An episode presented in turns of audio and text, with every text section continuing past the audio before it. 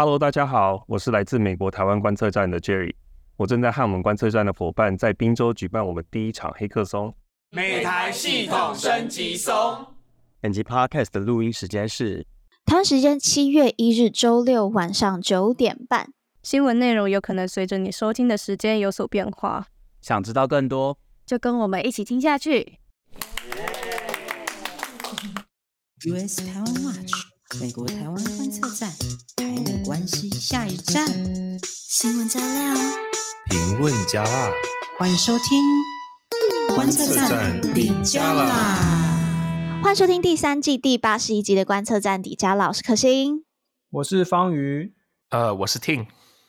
今天呢，就我们找 Ting 来代班，为什么呢？因为 Ledo 跟 Jerry 他们都在 DC，而且今天是观测站。我们之前就一直在跟大家分享，我们在 DC 办了一个黑客松嘛，就是在我们录音的现在，他们正在办黑客松，所以就大家都非常非常非常的忙碌在在 DC，所以没办法今天录 Podcast。那谢谢今天 Tin 来来帮我们，就是。即刻救援。那但是我觉得今天 Ting 来聊，其实非常非常的适合，因为我们最后会聊到这个美国最近大法官的一项新的裁决，就是关于 affirmative action 在这个大学里面的种族政策这样子。那我们待会请就是 Ting 来分享一下。好，那方宇是不是最近出差？对啊，没有错，就是我出国去参加一场会议哦，然后就是跟好几个国家的这个学者呢一起讨论印太战略。你去哪里啊？我去韩国。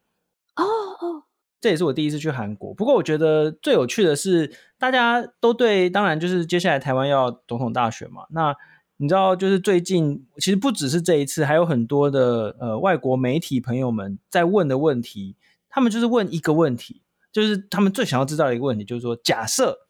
嗯，假设台湾真的政党轮替的话，嗯，那台湾会不会继续的跟盟友国家保持密切的合作，例如说跟日本，比如说跟韩国，比如说跟美国，或者是他其他的这个盟友国家，几乎每一个人都会问同样的问题，就是说，那如果有政党轮替的话，会不会？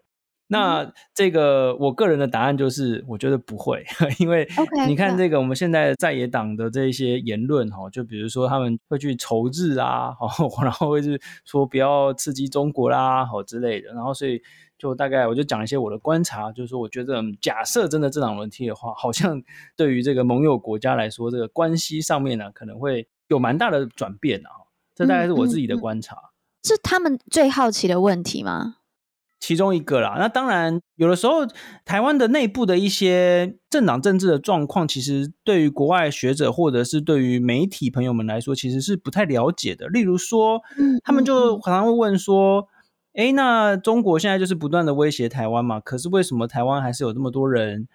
不觉得中国是威胁，或者是说，诶，就是明明都是解放军一直在扩张，那为什么你不想要加强自我防卫？为什么不想要跟美国合作啊？等等，就是说这其实有点难跟大家解释，说什么叫民族主义，然后为什么？亲美跟亲中之间，跟民族主义、跟个人认同会有关。然后呢，这个长期的民意的变化等等。从韩国角度是可能比较容易了解，就是因为像是韩国，他们像是老一辈的人，好了，他就会很希望南北韩统一。但是年轻一辈的，可能他们就对南北韩统一，毕竟他们没有经历过统一的，或是他们没有这样子的一个民族这个身份的感觉的这个、嗯，有点像，对对，有点像。不过这个台湾跟韩国之间有蛮大的。呃，蛮多很有趣的可以对比的地方，例如说，例如说台湾的民主派哦，就是说在民主化的过程当中，美国是帮忙台湾的，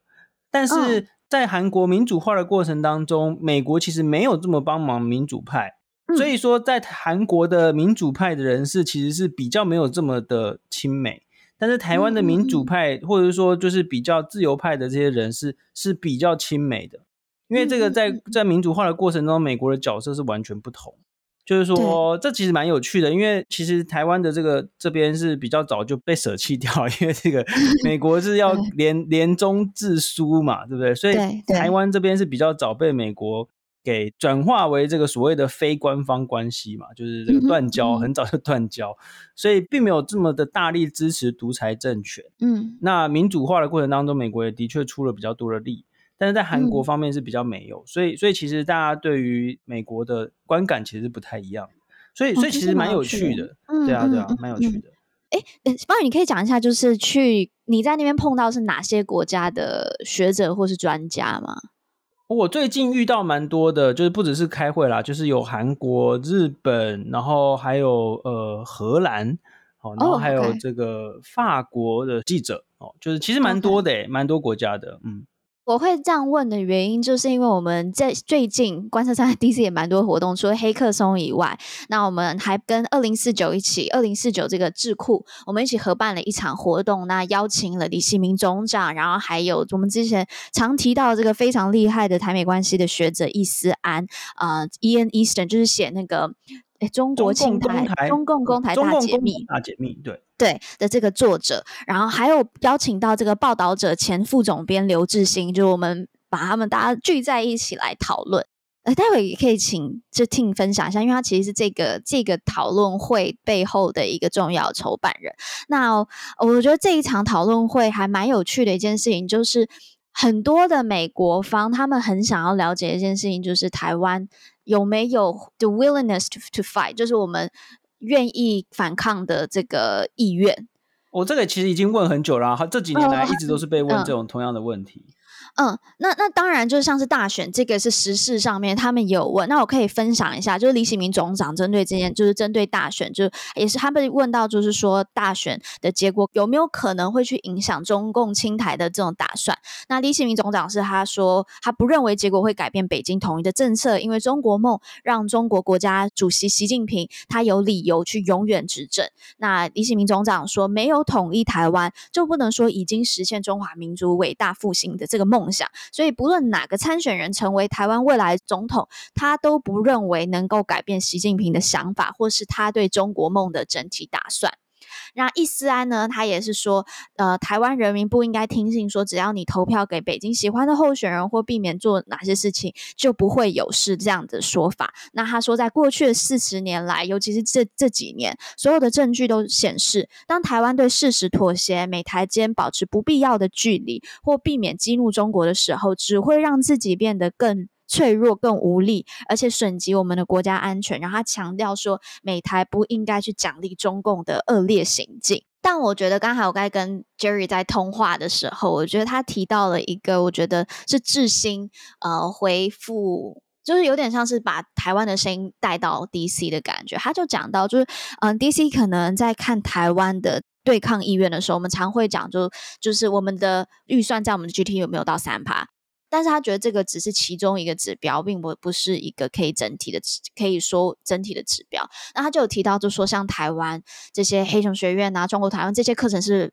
基本上你根本报不进去的。然后再来一件事情，他就说他在因为志新在俄乌战争爆发的时候，他有直击现场嘛，那他就提到就是说，如果你在俄乌战争爆发前，你去问他们，就愿不愿意上战场？那其实答得到的答案跟上真的战争爆发后，其实那个是不太一样的。嗯、呃，战争后大家会切换到这个 survival mode，就是你已经生存模式了，所以你在做这这个时候，大家不管怎么样，你为了生存，你都是会去反抗的。那我觉得这个是一个蛮不一样的声音。诶、欸，我想要补充。我想要补充那个数据啦，哈，就是假设我们在那个民意调查当民意调查当中就问说，那如果被国家被侵略的时候，你愿不愿意上战场保卫呃国家哦？那大概台湾的这个回答愿意的比例大概都是六成左右，六成六成或七成。嗯。那在乌克兰呢，之前呃被问到这样的问题的时候，在战争之前大概只有五成左右，甚至比更低。哦，更低。所以其实你看，就是真正战争爆发之后，乌克兰全国上下是万众一心啊，齐心的保卫家园。嗯、那其实我们相信说，假设台湾今天面临到呃这个生死存亡危机的时候，大家应该也是会团结起来的。嗯嗯嗯。哎，那我可以来问一下 Ting 吗？因为这场活动是你规划，然后是一个很重要的主办的一个组织的一个角色。我好奇你怎么会想要去？把这一个议题成为这个活动的主轴，因为一开始我们呃邀请志新去美国，那那个时候，嗯，一开始的构想是说我们去拜会 Project Twenty Forty Nine，然后去就是去跟他们打个招呼这样子。那后来想说，既然人都到了，那为何我们不办一场公开的座谈？然后，因为我我觉得最特别的是智兴他的角色，他也不是一般华府智库界会比较熟悉的学者，或者是说官方的、嗯、的官员，可是他是真的有第一手观察跟一些不太一样的，呃，可以把台湾的声音带到华府。那我自己个人是觉得说，华府那边的不管是涉中涉台的这些学者，其实他们对台湾的，就是台湾内部。社会目前的想法是什么？那为什么会有这些想法的这样子的一个情形？嗯、我认为他们可以再了解的更多，所以我觉得有这样的一个机会，让华府的这些人员可以听到直接从台湾来的声音，我觉得这个是算蛮特别的。Yeah. 那.呃，还有另外一点就是说，我其实想不到第二个人可以以台湾的观点讲乌克兰这件事情，right？呃、uh,，I think he's the first, per, the the only person that I know from Taiwan who's been to Ukraine and and have come back. 哎，这边要补充一下，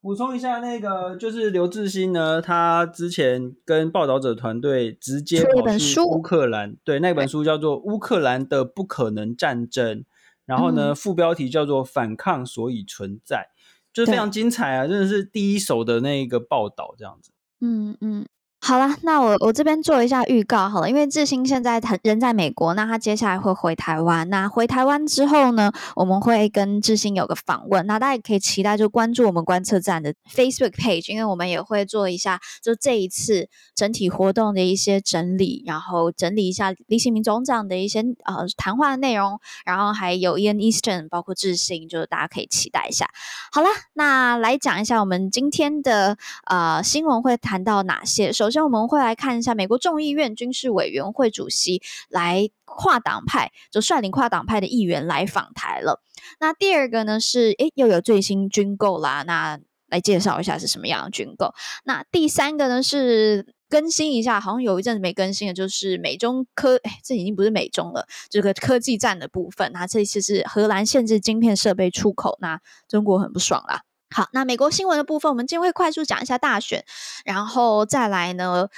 就是刚才一开始提到这个 affirmative action，啊、叫做平权措施的终结，在大学校园当中。好，那这是我们今天会讲的新闻，那也快速帮跟大家分享一下 The World Next Week，嗯、接下来一周。世界会发生哪些大事？首先，这个礼拜的比较少。OK，第一个就是 NATO 北大西洋公约组织，他们将会在这一个呃立陶宛的首都，中风文翻为什么？Vilnius 是为呃不是很太多很难难这个发音的、呃、立立陶宛马上查立陶宛首都。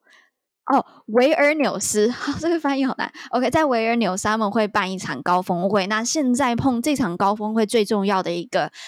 问题就是乌克兰的这一个 membership，那就是他们要不要加入北约啊？大家这个这个非常重要，大家可以要。关注这一个高峰会，OK，那再来一件事情就是啊，加拿大的空污呃，这个大火，森林大火还继续在延续当中。那整个北美洲，尤其是东岸的这个空屋也持续在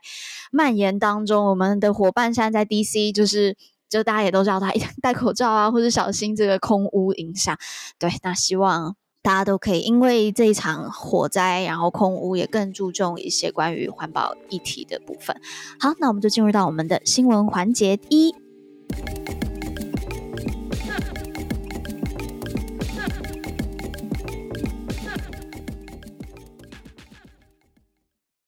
OK，Doki，那我们第一则新闻呢，就来讲一下。哎，最近真的好多团。好多人访台，那有我知道那个 APEC 的主席，那个亚太经贸合作会议的主席来台湾嘛，然后但我们今天要讲的是这个众议院的军事委员会主席罗杰斯，那他是呃共和党的，那他。他在六月二十七号到二十九号的时候访台。那根据外包外交部的这个新闻稿，这个是一个跨党派的这个访问团，然后有九个议员，那是近年来最大规模美国国会议员访团。诶，那我让 Ting 来跟大家分享一下访团成员有哪些，好，不然我讲太多话了。OK，访团成员包括军委会民主党首席议员 Adam Smith，呃，军委会海权小组民主党首席议员。Joe Courtney，然后军委会，诶，这个这个名单太太多太多了。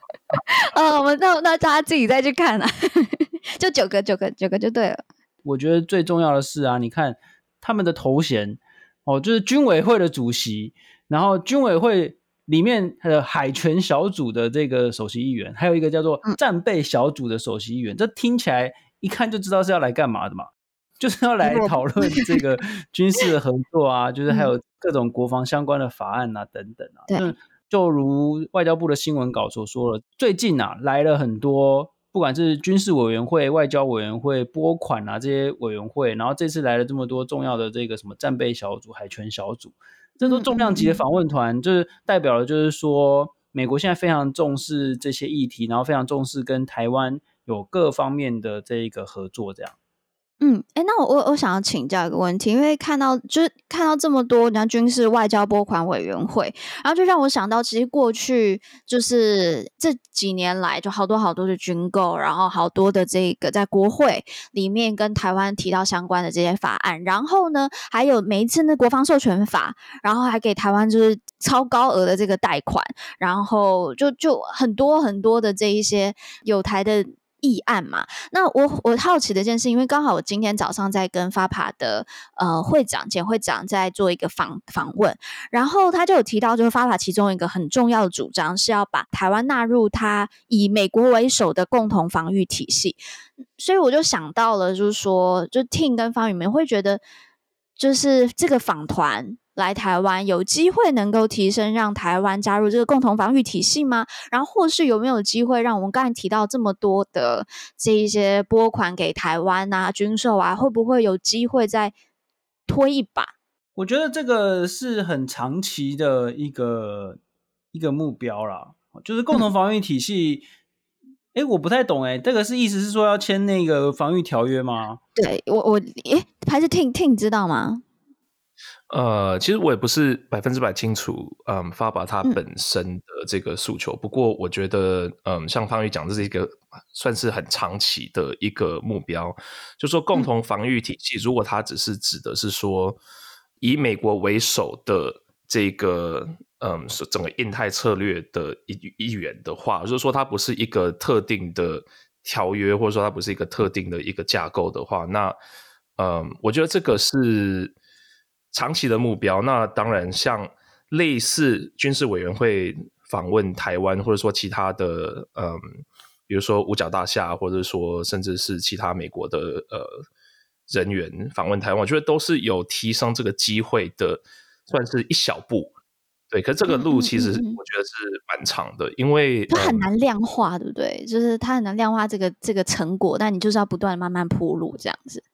对，就现在大家都还是在一个就是。大家就谈嘛，我们就是就是聊聊看，我们就是谈谈看这样子。我觉得，嗯，那我我自己的一个观察是，呃，美国它就是说，固然对于台湾在近年来的它的这个关注度有提升，然后就是跟台湾的合作、跟台湾的之间的互动是比以前密集的许多。嗯嗯。可是美国它的，我觉得它的思维对台湾都还是一个单一的，就是美国跟台湾这个是一个独立于。有点独立于他其他的，嗯，他就是整体的战略的一，就是整个整体战印太战略的一部分。Oh. 当然，他知道说台湾这个议题是整个印太是印太的这个题目底下的一题。可是他的思维是他要，就是他目前是呃对台湾是单独的一个 track，也就是说，嗯，就是说台湾它还是一个一个有点比较独立出来的一个个案这样子。因为他他是怕中国生气吧？对，而且我觉得另外一个就是说，因为长期以来三四十年、四五十年的思维都是这个样子。美国这边以前就是说，至少到目前为止，他的他对台湾的想象是，它是美中关系底下的一个题目，它是美中关系底下的一个问题，所以它是在美中这个架构底下要去解决的事，而不是美国对亚洲或美国的。印太策策略里面的一环，对，那所以这个思维现在是正在改变当中，是没有错。可是我觉得还是有点刚起步而已。嗯嗯嗯，那方宇觉得呢？我觉得那个就是美国有一个很美国人呐，哦，有一个非常我常常常常在听到，就是他们说如果一个东西没有完全的坏掉，你就不要把它丢掉。不要去，对对，嗯，对，就 it's not broken，所以你就是不要去动它的意思。嗯、而且常常这个这个东西常常会用在在讨论美台关系的时候，就是说大家长久以来就觉得说，因为，这个一中政策没什么不好啊，都这样子可以可以 work，然后就是可以很弹性去解释。你就没有必要去改变现在的这种状况，就是说，嗯，你如果要签一个什么共同防御体系，或者甚至是共同防御条约，等于是要重新承认台湾的法理地位。对美国来说，这个就是。就是直接改变了现状，风险也比较大，嗯，嗯，对，就风险比较大，他们怕说那中国就直接就就俩起来，所以其实美国会觉得说那就慢慢再再看看啊，那那但我觉得这个把把这个设定为一个长远的目标是好的啦，就是说，哎，那我们至少要去谈嘛。至少要讨论这件事情，嗯、然后就不要把它视为一个禁忌，嗯、然后慢慢去讲，慢慢去。因为 FAPA 其实我我其实真的蛮佩服他们，就是说是长期的去投入在游说上面哦。那没错，任何的事情都不会是天上掉下来，你你必须要去跟美国人讲啊，你必须要去游说啊，必须交朋友啊，这这样长期才有可能带带来改变啊。对。我觉得很重要一点就是 have the conversation，就没就不一定说你你的成果会是什么，但 at least 就像刚方面讲，你需要先有这个 conversation，那或许他之后。导引出来的人是另外一个东西，但是也需要先有个 conversation，先开始聊呀。所以呀，所以也很感谢 FAPA，就就是小小小小讲一下。我觉得今天很有趣的事情是，那个那个简会长，FAPA 简会长，他就跟我说：“你们千万不要小看这些实习生，就尤其是 FAPA 实习生。”他说：“这个肖美琴，他说以前就是实习生。”然后我突然想到，观测站的，就是我们其中一个小编，其实也是 FAPA 实习生，就期望我们这位小编。未来可以成为下一个小大师。OK，好了，那这是第一个新闻环节的部分，那我们就来进到我们的第二则新闻。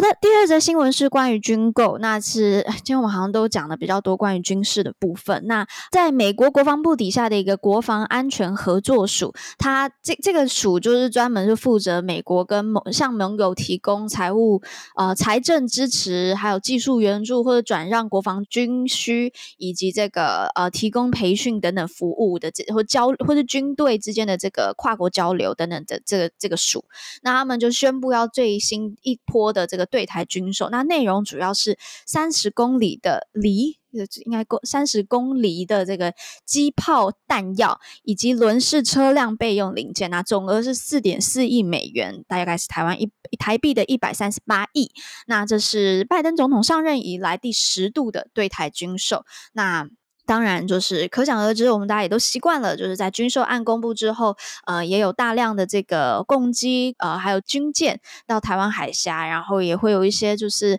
这些发言啦，就是我们现在好像都有点觉得是，就像这个之前邱启新讲的嘛，破土的杂志的创办人，他们就想说这有点背景杂音，那一天之内超过二十架的军机来台，然后有呃，其中有十架，呃，十来架的越过越过台海。中线，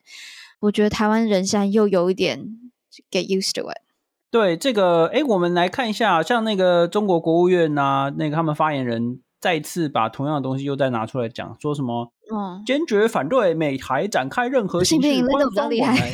哦，对我 我我还是正常讲好了。对，正常。反正他们就是讲说反，就是反对这个美台之间的军事联系，然后呢，叫美国要遵守什么一中原则跟。什么美国呃中美这个三个联合公报就说要停止售台湾武器，巴拉巴拉巴拉等等。这边要再来这个 A B C 科普一下，美国没有一中原则，OK？美国从来都没有承认一中原则，哦、一中原则是中国自己的哈、哦。美国就有一中政策，那一中政策里面呢，就有特别讲说他知道了中国的这些这些立场，但是没有要承认，OK？然后呢，美国跟中国的确签了三个联合公报，but 三个联合公报里面都没有说要停止售出售给武器给台湾。那我们要来复习一下，美国对台湾还有这个曾经提出过六项保证。六项保证里面呢，嗯、就是有提到说不会呃，就是减少这个什么军购啦，然后不会有什么设定什么时间表啊，也不会去问北京的意见，叭叭叭这些东西。嗯嗯。而且呢，我们还要一一再讲的，就是有有一件事情一定要大家一定要知道。美国雷根总统时期就立下一个基本的原则，就是说对台湾的军售案在数量上以及在层级，就是武器的那个那个层级上面呢，是取决于解放军的威胁程度。如果解放军威胁程度越高，那美国就会卖越多以及卖越好的武器给台湾。简单来说，大概就是这样。所以这个呃，我就不知道中国他们到底是在叫什么，但是他们每次都还是会出来叫同样的东西。嗯、然后还有，我觉得最重要的一件事情啊，就是说制造台海局势紧张的从来都是中国哦，就是中国就是因为他们要用武力来去侵略台湾，而且他们一直讲说我们绝对不会放弃武力，所以说现在台湾是防御的一方。那但是但是在台湾呢、啊，有点遗憾，就是说还是有很多人会去讲说啊，是美国制造的威胁，美国让两岸紧张，美国要让台湾上战场等等，嗯、这些其实都是中国的认知战跟舆论战的一个部分哦，就是中国一直想要台湾人这样子讲，嗯、然后去去诋毁美国这样的，事实上不是嘛，因为制造紧张的就是中国这一边，这样。这是最基本的事实，我觉得我们一定都要知道。哎，我我想要照回去一点点，就刚才那个方瑜提到六项保证，就是啊、呃，美国对台湾的军售是取决于解放军的威胁程度，因为之前不是就说美国就是都只卖台湾防御性的武器，所以基本上基于这个，是不是说基于就是六项保证这一条，基本上其实因为中国对我们过就是都都是这个威胁已经大到，就是我们不能只有防御性武器，这也包括需要。侵略性，因为我现在看很多的这个军售啊，我怎么看的？我觉得不是防御性的。呃，没有哎、欸，这个六项保证里面并没有讲讲说他们要卖我们的武器是防御性还是攻击性的、欸，Okay. 对啊，而且其实雷根的那个备忘录，它是一个秘密的备忘录，只是后来二零一九年的时候被解密公开嘛，对对，解密。那个时候是那个 John Bolton 解密的嘛，它里面是说。Oh. 军售，美国的军售对台湾的军售是要看解放军的威胁程度，他也没有说是攻击性还是防御性的啊，因为其实武器很多时候你没有办法分得很清楚，它到底是攻击还是防御。其实呃，这个不过我们还是可以看一下，就是说台湾的大部分的武器啊，是其实是没有办法攻击到呃，就是中国大陆的内岸的，就是说其实我们大部分的武器其实是为了要防御。那个来入侵的人，所以其实你看这一笔军售是三十公里机炮弹药，它就是弹药啊。它这个就是在因应那种你共军假设登陆的时候，我们要有弹药。然后像你看这个什么高爆弹、穿甲弹，哦还有这个练习用的这些弹药，它其实是为了要攻击中共的这一些坦克啊这些哈。嗯嗯嗯。所以其实这些东西都是防防御性，你当然也可以说是攻击性的，因为攻击来犯的敌方，这是攻击性。可是你主要的目的是要防御。我们就是没有要反攻大陆的啦，所以所以这些东西是当然都是防御用的啦。那还有一件事情呢、啊，就是说，喂，我们之前有访问过那个李喜明将军嘛，他说，其实我们不管在发展什么厉害的武器，就是长城的飞弹什么去攻击对岸，那也不可能会扭转战局的。呃，如果我们真的有能力，诶，其实我们有几款飞弹是真的有能力可以打到对岸去的。我们自己研发出了一些这个长城的飞弹。可以打得到对岸，可是并不会有，因为有几枚飞弹，中共就不攻击我们。对，而且其实你打到对岸，对岸也会有防空的那个系统啊，对，你可能你的命中率也不可能会很高了。哦，就是说他们会防空嘛，而且他们其实你知道，中国就是地大，地超大，然后而且他们这个数量上有优势，所以其实你我们不可能攻击对方了，很很难了。呃，其实讲到反攻大陆。嗯，在台湾关系法里面确实有说到，就是说美国售卖给台湾的军备是要 of a defensive character，right，of a defensive nature。那这个可是，在台湾关系法制定的背景，一九七九年那个时候，是因为那个时候美国对台湾跟就是两岸中台之间的认知，都还是停在于呃国民党、共产党。嗯，中华人民共和国的内战，所以那个时候他不只是有想到说中国就是中方会去攻击台湾这边，他也会想到说，哎、欸，台湾的国民党他会不会想想想要所谓的反攻大陆？对，那现在的整个形势跟整个的，就是概念是完全不同的。对，然后其实我们离台湾关系法那个时候的时空背景也过了大概好几代的人。对，所以这个嗯，当然就是说台湾关系法它里面的这样子的规范，目前都还是适用的。对，那就像刚才方宇说的，你的这些武器，当然是我们是要攻击来袭的这个敌军嘛，对不对？那这个是就是防御的一部分。那那 Tin 你会不会觉得就是现在台湾关系法这就是有一点 outdated，就是有点过时？然后你就像那你怎么觉得？就是像刚才方宇讲的，就是美国这样的 mindset，就觉得 if it's not broken，don't fix it 这样子的，就如果东西没有坏，你不要去修它这样子的一个心态。对啊，这个其实大家都很大家都同意，就是说 if it's not broken，don't fix it，right？你你 make it gable，对不对？可是问题就是说这个东西它坏了还是没有坏？对不对？那有人觉得说它没坏，可是我们就觉得说它有点开始要坏啦，嗯、对不对？所以是不是要开始去思考说它什么地方是有点 outdated，什么地方是呃我们可以再去加强，或什么地方是它已经是不合时宜，那我们要去稍微做修改的地方。Yeah, yeah. 好了，那我们之我们呃之前也有推出一个台湾政策法嘛，对不对？然后呃还有好几个法案也是，好像是也有尝试的要去补强，就是台湾关系法的部分。那我们就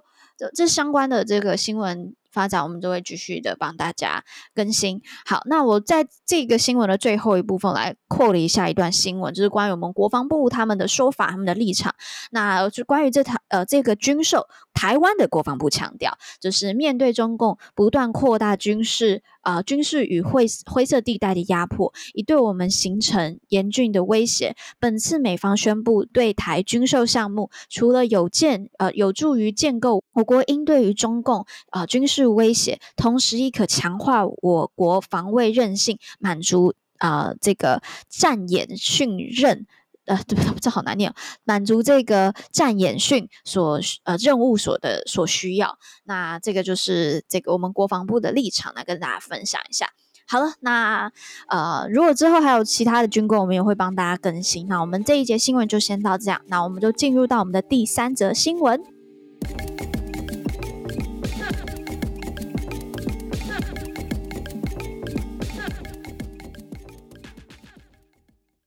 OK，我们好像有一阵子没有跟大家分享这个科军事，呃，不是跟大家分享科技战的部分。那我们更新一下。OK，那在大家听到的时候，应该是上周五，呃，这个荷兰政府他们宣布对部分半导体设施出口实施这个新的限制。那荷兰的贸贸易部长施赖内马赫，非常难念的。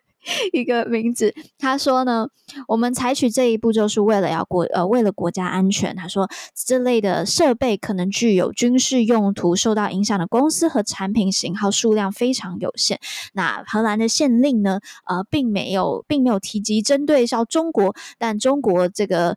驻荷兰的使馆，他们就说这个禁令是滥用出口管制，然后违反了贸易的贸易规则。OK 哈，那 Anyway 就是这个规定，这个禁令呢，呃，这个不是禁令啦，这个出口限制会在九月一号的时候生效。那就是在生效之后，要会它会要求生产先进芯片的这一个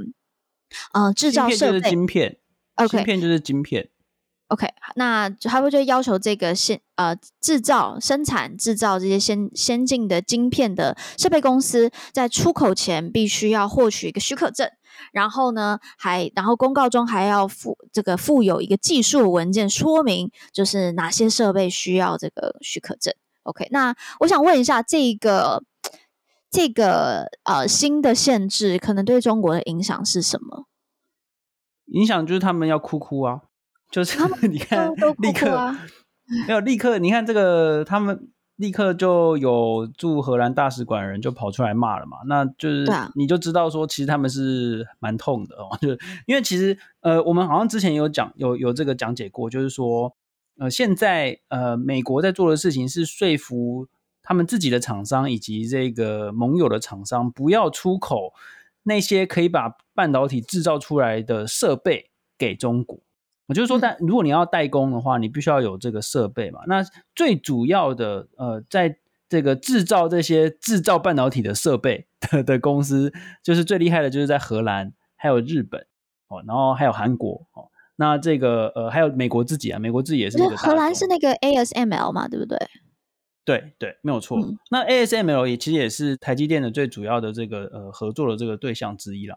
那所以现在就是呃，中国他们一开始就是说，我没有在怕的啦，我们可以自己做得出来，然后这个我们自己就可以这个解决这样子吼。那但是很显然并不是啦，因为那些先进的呃制程啊，就是说这些先进的制程其实中国还没有办法达达成，所以他们只能做比较成熟的制程，就是说这个呃比较先进的晶片他们还是没有办法做出来，他们还是需要一些时间才能赶得上。那其实半导体这种都是以季来计算的，一季一年有四个呃一季嘛哦，那就是。嗯你你如果中国落后人家五年十年，那其实就是根本不用追的意思啊！就有些人是这样讲，嗯嗯嗯、等于就是你他们还要花更多的时间才能赶得上这样子。嗯嗯嗯嗯，就我自己的反思会是我们之前一直觉得说，呃，全球化。全球化的关系，因为就是大家各自分工嘛，那以你自己的这个专长，你自己最强的部分，然后去贡献这个部分，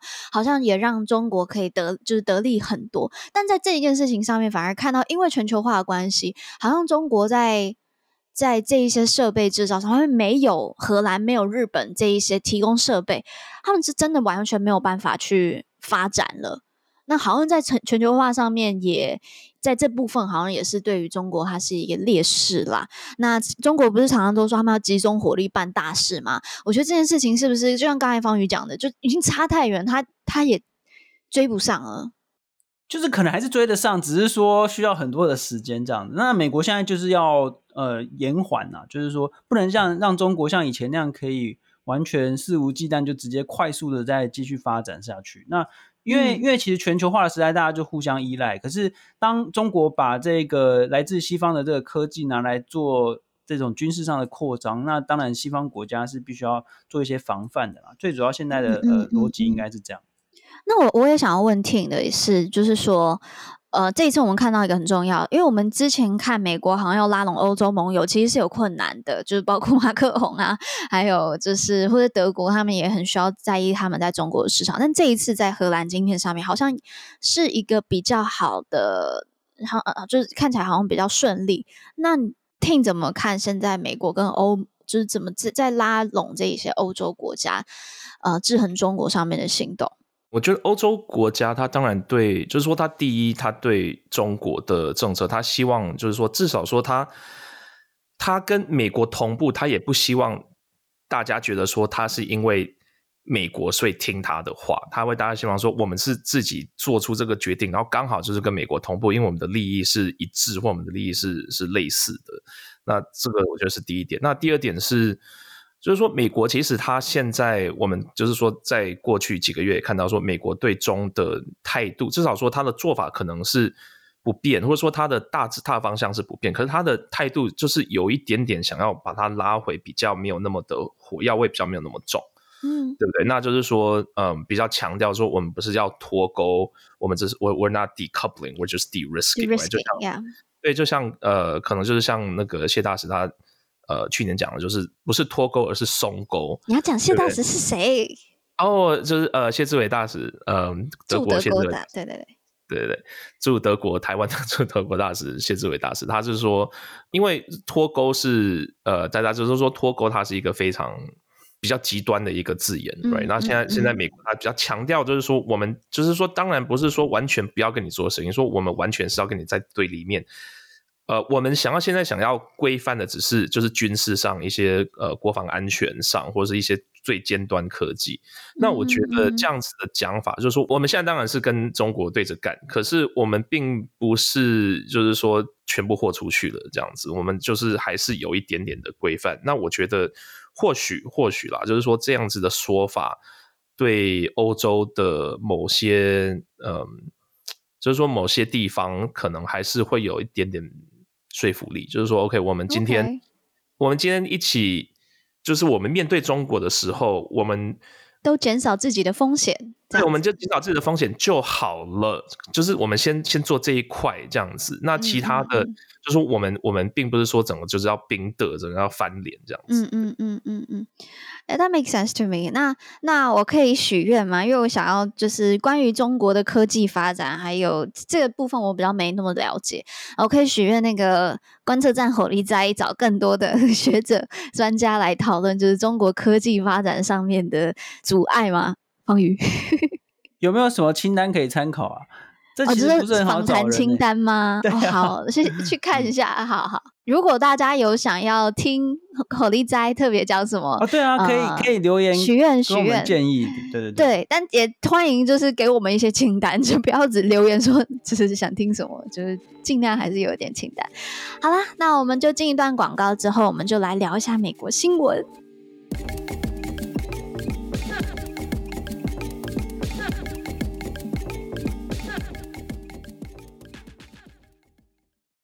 大家好，我是东吴大学法律系胡博恩教授，向各位听众朋友推荐一场很特别的活动，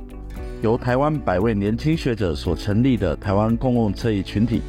将在明天七月五号举办第八场 Youth Day 周三青年日的活动，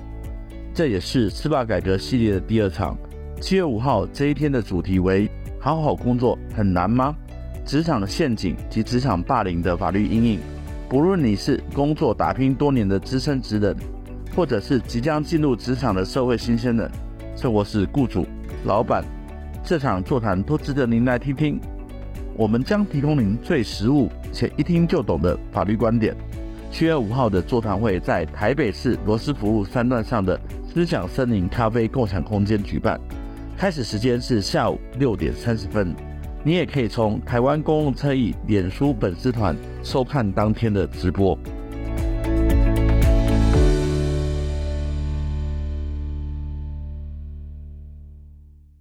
OK，美国新闻的部分，我们先上个礼拜没有跟大家聊大选嘛，那这次来聊一下大选。那我们今天就专注在共和党好了，因为现在最精彩的就是共和党嘛。那前总统川普他就说他可能不会参加八月就是 Fox News 福斯电视台电视台他们举行的这个共和党初选辩论会，那反而他是会就是在同一天有另一就参加另外一场活动。那理由是因为呢，就是川普他现在民调当中是遥遥领先的，就是他他也就是说这个主办方。Fox News 对他是有偏见的，然后就他真的嘴巴，哎呀，然后川普还说说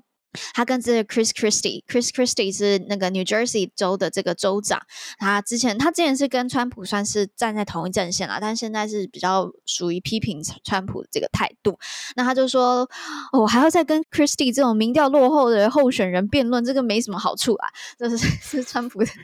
嚣张哦。这他他也我也不得不讲，他也真的是有那个本钱嚣张啦，领先真的太多了，太多了。就是呃，我我前呃看六月初的这个，嗯、呃，他四十几趴嘛，然后 DeSantis 好像是二十几趴，然后 Christie Christie 好像是两趴吧，对，所以就是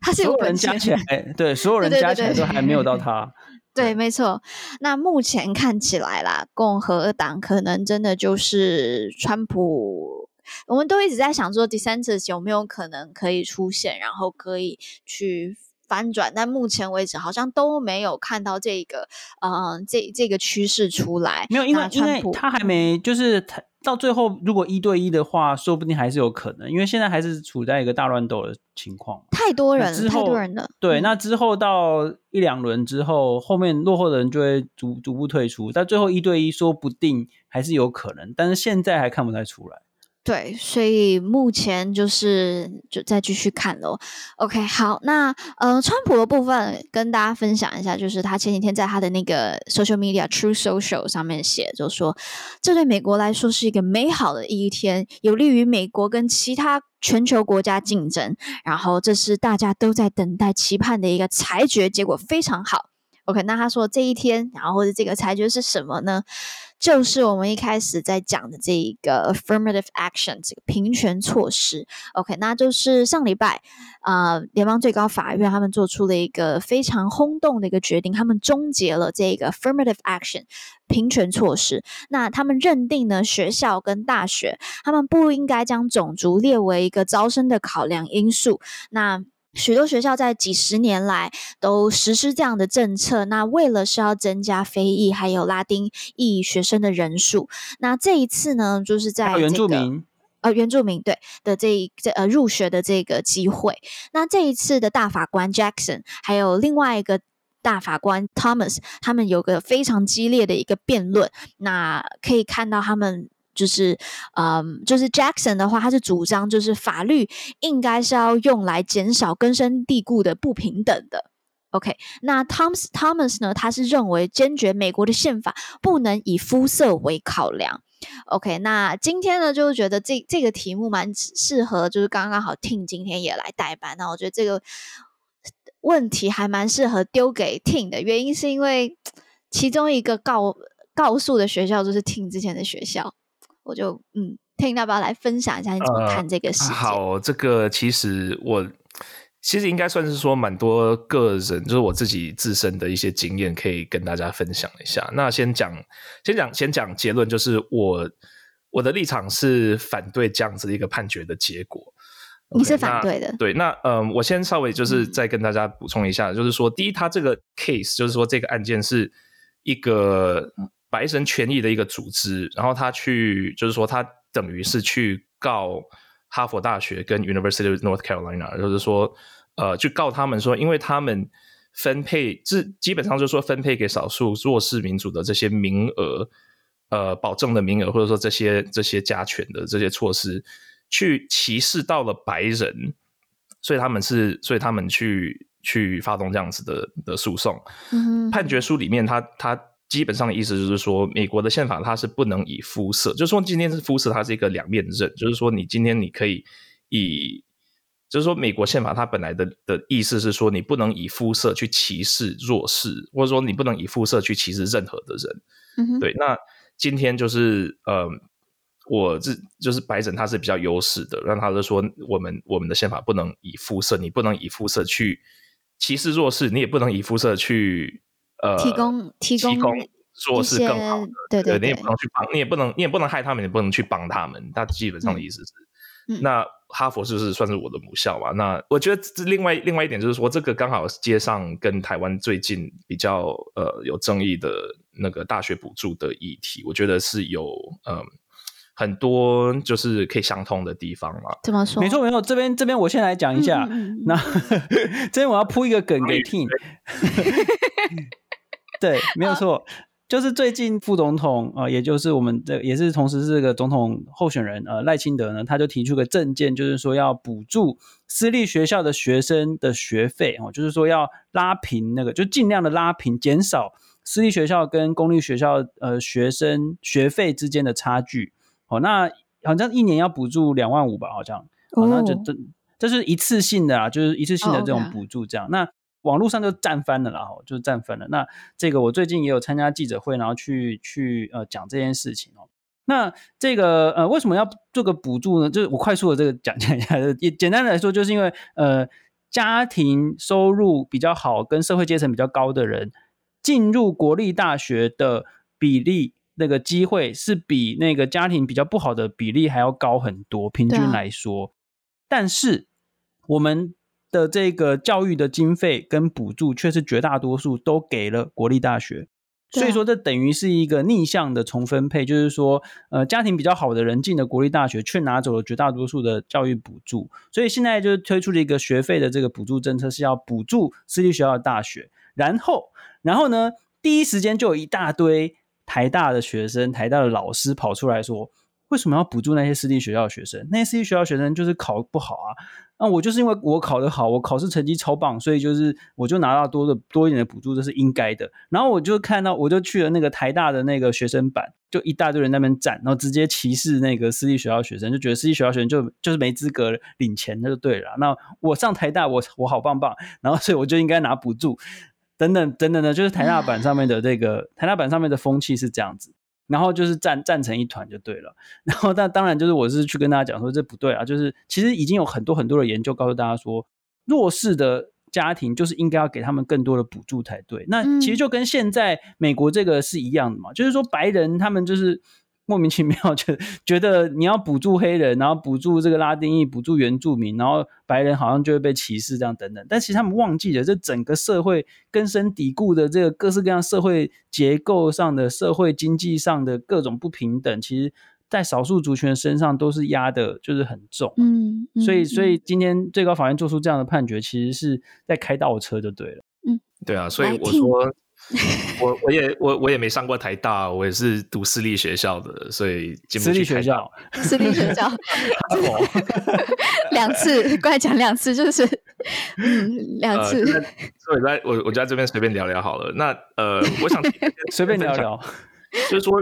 其实哈佛本身它的就是说入学的这个历史本身就其实蛮好玩，就是说大概一九零零二十世纪初的那个时候。那个时候就是有开始有现代化、数据化、科学化的那样子的一个趋势嘛。那那个时候的哈佛校长呃 Charles William Elliot 他就说：“OK，那我们要用比较客观的数据来招生。”就那个时候就开始研就研发了所谓现在的 SAT 啦，就是说一些考试，以考试的成绩你才可以进去这个全世界。所以 SAT 是哈佛发明的，可以这么说。对对对，就是那个，因为那个时候他们觉得说。进去哈佛大学的都是以前贵族白人的这种校风，嗯嗯对，那他就开始，呃，就是说我们要比较客观的这样子一个方式。呃，我补充一下，那个 SAT 就是你可以把它想象成学测，OK，就是大学入学考试，OK。台湾在以前也有就是所谓联考或者是甄选，或者说这个全方位的这样的一个争议。那美国后来也是哈佛大学，它首先就是说。把这个考试的方式改成全方位，所谓 holistic review。后来大家知道说，它其里面有一个动机，是因为那个时候哈佛入学的弱势民族，或者说他们歧视的这个人，一下子增的太快。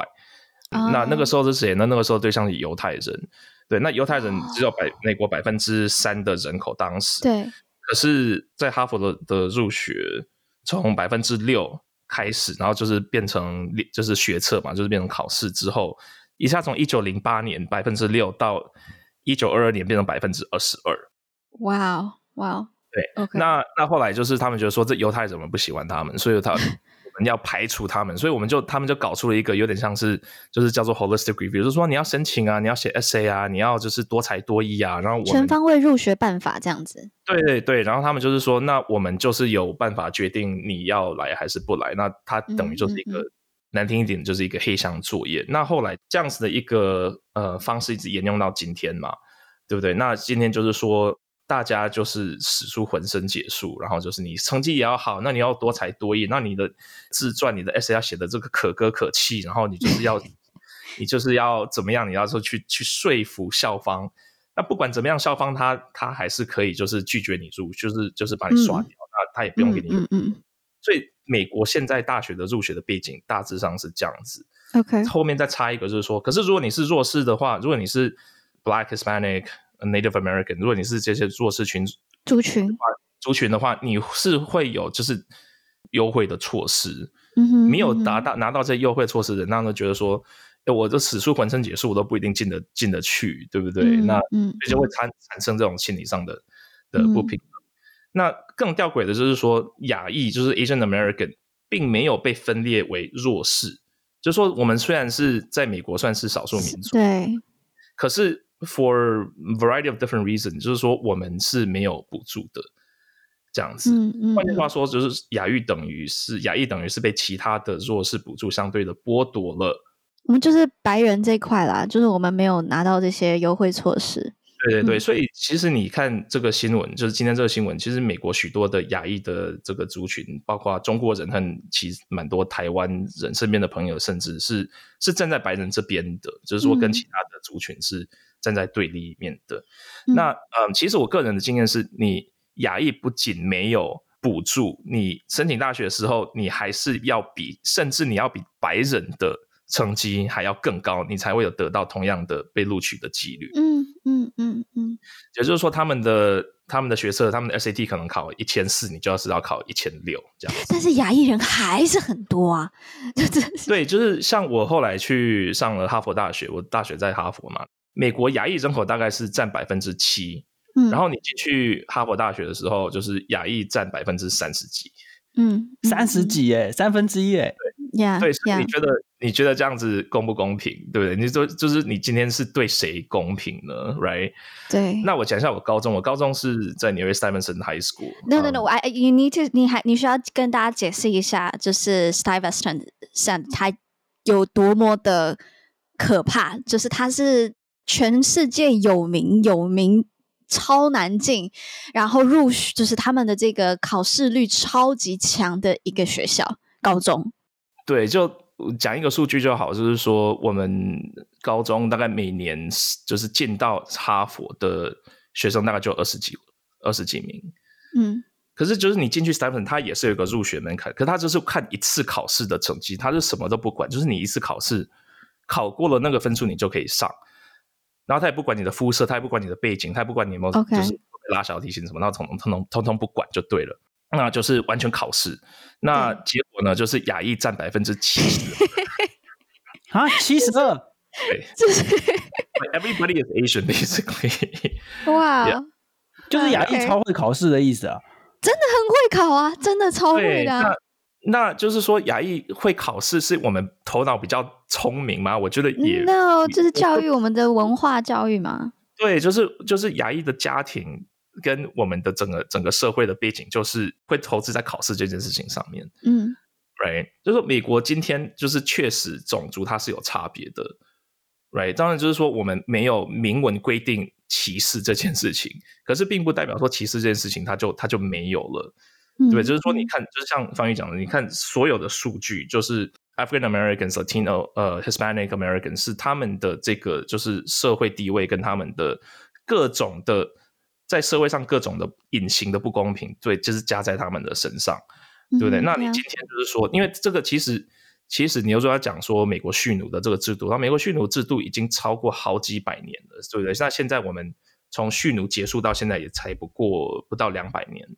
对，所以它整个是整个社会的结构的一个一个问题。嗯、那你今天就是说，如果马上就是说、嗯、，OK，那我们就假装没有。种族这件事情，假装没有肤色这件事情，对，那你是不是变相的去冻结当下的社会不公？是不是另外一种无视于种族造成的一种一个一个现实？Yeah, yeah, yeah。我这边来这个补充一下好了，就是说考试这件事情，很多人就说啊，反正考试是最公平的啊，反正就是凭着考试来来入学，或者凭着考试来分配这个资源，但其实并不是哦，因为大家想想看。你从小到大的那个考试，对啊，你能不能够去补习班？你有没有钱去补习班？以及就是说你在读书的过程，你在准备考试的过程，你需不需要烦恼你的家计哦，你的生活，或者是你的家长的工作状况啊等等，甚至是考试真的只有靠个人努力吗？还是有所谓的其他的文化资源？例如说，你家从小到大给你看了很多那种，就是去参加很多艺文的活动啊，然后培养你去很多的才艺啊等等。那其实都跟考试是是有助于你的考试的成绩的，所以其实考试也是一种文化资本的这个累积啊，绝对是。嗯，像我跟方宇，我们都有小孩，对不对？我们就知道说，哎，这个东西真的很贵，好不好？对，没错，对啊，而且而且不只是钱，你还要就是你的时间跟你的心力要投进去，yeah, 对不对？Yeah. 对对对。那最后最后讲一下，就是说，嗯，其实像我们今天讲的这个议题，或者说之前小美人鱼的。的事情，uh. 我觉得就是说，我希望就是说，台湾的朋友们其实没有必要就是说原装进口美国社会的矛盾啊，就是说美国这边有很多的争议，嗯、那就是说台湾的朋友们，我觉得有一个很好的，就是说以一个局外人可以很客观的去看很多事情，那我就是说不用。进口美国双方或者是说各方的一些言论，然后就是说把它套在自己身上，嗯嗯，这样子。嗯、但那我我我在看这个议题的时候，我觉得我我觉得我也蛮建议大家的啦，就我觉得可以去看一下，就是呃大两个大法官之间的这个辩论。我想我们三个的立场都比较鲜明啦，我们就是很清楚的，我们是站在就是呃反对这一次呃支持 affirmative action，然后反对这一次结果的的这一方是吧？就是听是我是，然后方宇也是吧？当然啊，因为就是这很简单的道理嘛，就是说社会公平，就是说呃，我们当然是必要尽可能的去呃。达成所谓的公平，然后就是要补助或者是帮助所谓的弱势。那你不能说 站在这个优势族群来说、嗯、啊，如果去帮助他们，就会侵害到自己的权利啊等等。但其实我们都常常忽略整个社会的这个结构的问题。呀呀。我我我很赞同，就是这一个大法官 Jackson 他所说的，他主张法律应该用于减少根深蒂固不平等。那我也认同，就是法律是来解决社会问题的，法律不是它它很长的时候，我们没有办法把法律变成一个单一的指标或者什么，它是用来。解决问题的呀，所以基于这个原因，然后就我也觉得，当我们让这个环境，让这个法律所创造出来的环境，让这个社会更能去流动的时候，其实这样的社会才会是更安全的，更多流动性的，呃，不会阶级没有固化的社会。我认为在安全上面，在于和谐上面，我都是可以促进的呀。那嗯，不知道最后 Ting 或是方宇有没有要补充或是做个结语的？有我，我想要，我是在这个最近在这个网络上参加 的一些这个 论坛。我想要说的是啊，就是说，呃，大学考试真的不代表什么。就是说在，在尤其是在台大版上面，有很多人甚至去攻击说啊，我台我这个大学不是念台大的，没有资格去跟他们谈的嘛。真的有人这样子想诶、欸，也就是说，其实也有人对 Ting 讲过这种话，不是吗？就对一个有两个 Harvard degree 的人说：“ 啊、你我你没念过台大，你就是。啊”他不知道，我那时候没有跟他讲我我我念什么学校。Okay, 好想好想知道你跟他讲。对，就是说这个社会上的确有很多人会觉得考试成绩就代表了一切。那你大学考试考得好，你就因此而觉得很自满，或者怎么样去瞧不起别人。你殊不知，其实第一大学考 第一大学考试真的不代表什么。Yeah. 就是你就是一次考试考得好，那这个是有很多结构性的因素累积，然后而且也不不代表什么事情。那第二个就是说，人外有人，天外有天。OK，那你台大又又怎么样呢？对不对？所以其实真的不要再拿你自己的学历出来压人，这样子。就是我觉得很很有趣，就是真的是很有趣。就是说我在我在那个台大学生版上面。我最讨厌人家拿学历跟那个经历出来压人，我最最讨厌这种长辈。结果你知道我去发言，然后就一堆人就是问说，你哪里毕业的？你哪里的？你有你大学是不是台大？我就一堆人想要我拿那个身份出来压人，这样子，我就奇怪，就是很莫名其妙就对了。嗯嗯嗯，我我真的很希望这样子的一个风气，然后用这样子去看待别人，很单一化的去看待别人，论断别人的这个。视角可以在我们社会上慢慢的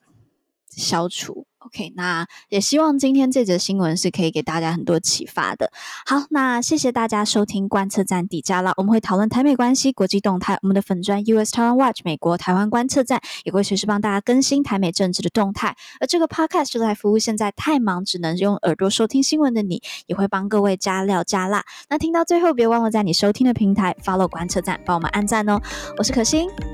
我是方瑜，我是 Ting，我们下周再见喽，拜拜拜拜，拜拜。拜拜。